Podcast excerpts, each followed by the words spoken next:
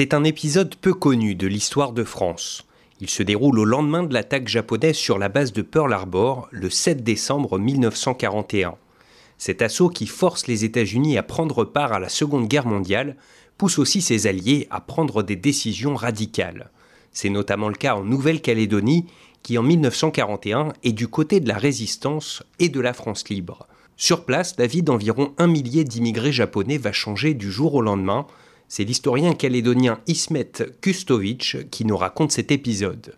Le gouverneur de la Nouvelle-Calédonie euh, ordonne l'arrestation de tous les nationaux japonais. Donc, euh, ils sont arrêtés euh, vraiment dans des conditions extrêmement humiliantes et injustes, sans avoir le temps, sans égard pour leur famille, de prendre leurs affaires. Et ils sont euh, regroupés euh, dans certains centres de l'intérieur, nous disons la brousse, puis euh, conduits à Nouméa, où plusieurs camps de concentration, on appelait ça comme ça à l'époque, naturellement, ça n'avait rien à voir avec les camps de concentration nazis.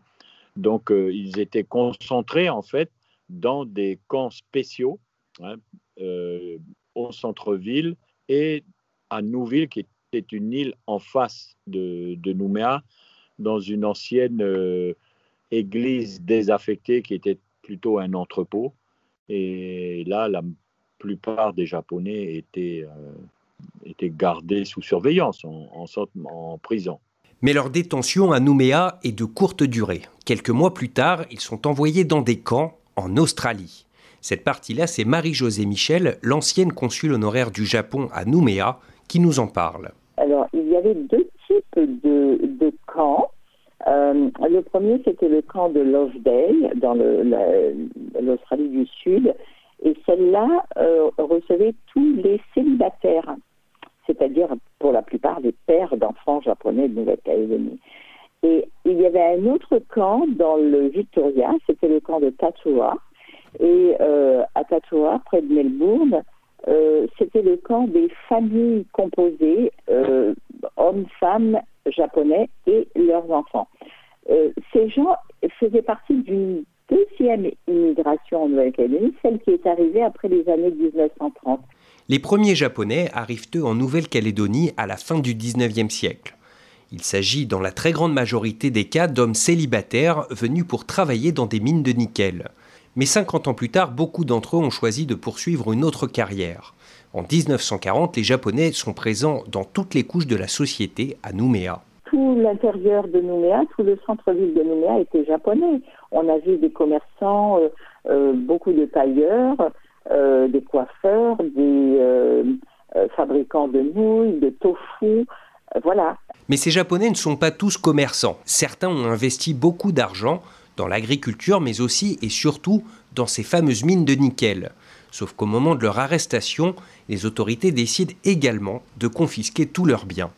On écoute Philippe Palombo, il a écrit une thèse sur le sujet. La plupart des biens vont être mis en vente euh, et là-dedans, c'est l'État français et quelques mineurs néo-calédoniens qui vont être les grands bénéficiaires de ces ventes aux enchères. Ça veut dire quoi? C'est que, à part exception, des familles de Japonais, en particulier les femmes et les enfants qui sont restés, qui étaient français, eh bien, vont, de, soit ont, été expulsés, euh, soit vont devoir racheter leurs propres biens. Voilà ce que ça veut dire. Sans un sou et prisonniers dans un pays qui leur est inconnu, ces Japonais passent donc les quatre années suivantes dans des camps en Australie. Puis à la fin de la guerre, ils sont renvoyés au Japon. L'Australie, à ce moment-là, ne veut pas les garder et la France ne veut pas les voir revenir. Même si parmi ces hommes, certains souhaitent plus que tout retourner en Nouvelle-Calédonie. Plusieurs Japonais demandent à, revenir en Nouvelle-Calédonie. Ils disent que leurs biens et leurs familles sont en Nouvelle-Calédonie, comme on dit, leurs intérêts matériels et moraux. Et une pétition euh, circule euh, et les Australiens euh, contactent les autorités calédoniennes en leur disant, ben voilà, des Japonais veulent euh, retourner chez eux. Et les autorités calédoniennes, que le gouverneur ne manque pas de consulter, refusent absolument. C'est là une, grave injustice, une nouvelle grave injustice qui a été faite et notamment vis-à-vis naturellement des épouses ou des concubines. Et donc, finalement, ils n'ont pas été défendus hein, parce que leurs épouses étaient dispersées, les enfants, ils étaient plutôt petits, n'avaient pas voix au chapitre, adolescents ou jeunes adultes. Donc, tout ça mis ensemble fait que, que voilà, ils n'ont pas pu rentrer. Pour ces quelques 200 Japonais qui avaient commencé une nouvelle vie en Nouvelle-Calédonie, c'est bien sûr un déchirement.